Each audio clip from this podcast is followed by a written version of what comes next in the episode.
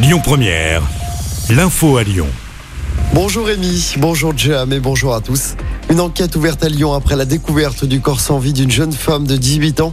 Il a été retrouvé hier après-midi dans un squat du 7e arrondissement. Elle avait disparu depuis 10 jours après être partie en soirée. Une enquête pour disparition inquiétante était en cours. Un homme âgé d'une trentaine d'années qui vivait dans le squat a été interpellé et placé en garde à vue. Dans l'actualité locale également, une octogénaire est décédée après avoir été percutée par une camionnette sur un passage piéton de Tassin. L'accident avait eu lieu il y a une semaine sur l'avenue Charles de Gaulle au carrefour de la Libération. Placée dans le coma depuis l'accident, la personne âgée n'a pas survécu à ses blessures. Elle est décédée ce dimanche selon le progrès.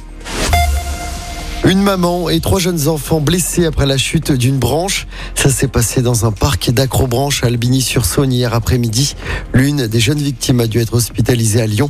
Après avoir été touchée à la tête, son pronostic vital n'est pas engagé.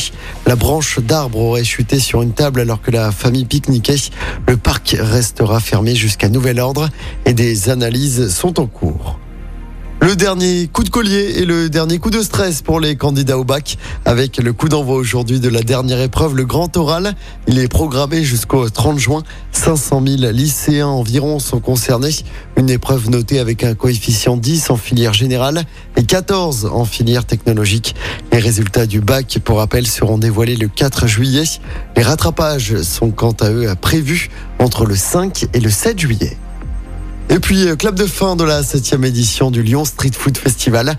Après quatre jours de festivités, le festival culinaire s'est terminé hier soir aux anciennes usines Fagor dans le 7e, avec notamment un concert de Philippe Etchebest.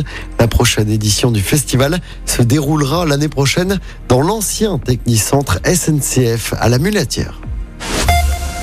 En sport, en football, un dernier rendez-vous pour les Bleus avant les vacances. L'équipe de France reçoit la Grèce dans les qualifications à l'Euro 2024 ce soir.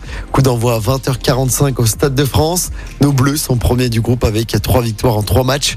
Le match de ce soir sera à suivre en direct sur TF1. Et puis toujours en football, l'Espagne a remporté la Ligue des Nations hier soir. Au bout d'un match très ennuyeux, l'Espagne a fait la différence au tir au but face à la Croatie. L'Italie termine troisième après avoir battu les Pays-Bas, 3 buts à 2. Écoutez votre radio Lyon Première en direct sur l'application Lyon Première, lyonpremière.fr et bien sûr à Lyon sur 90.2 FM et en DAB+.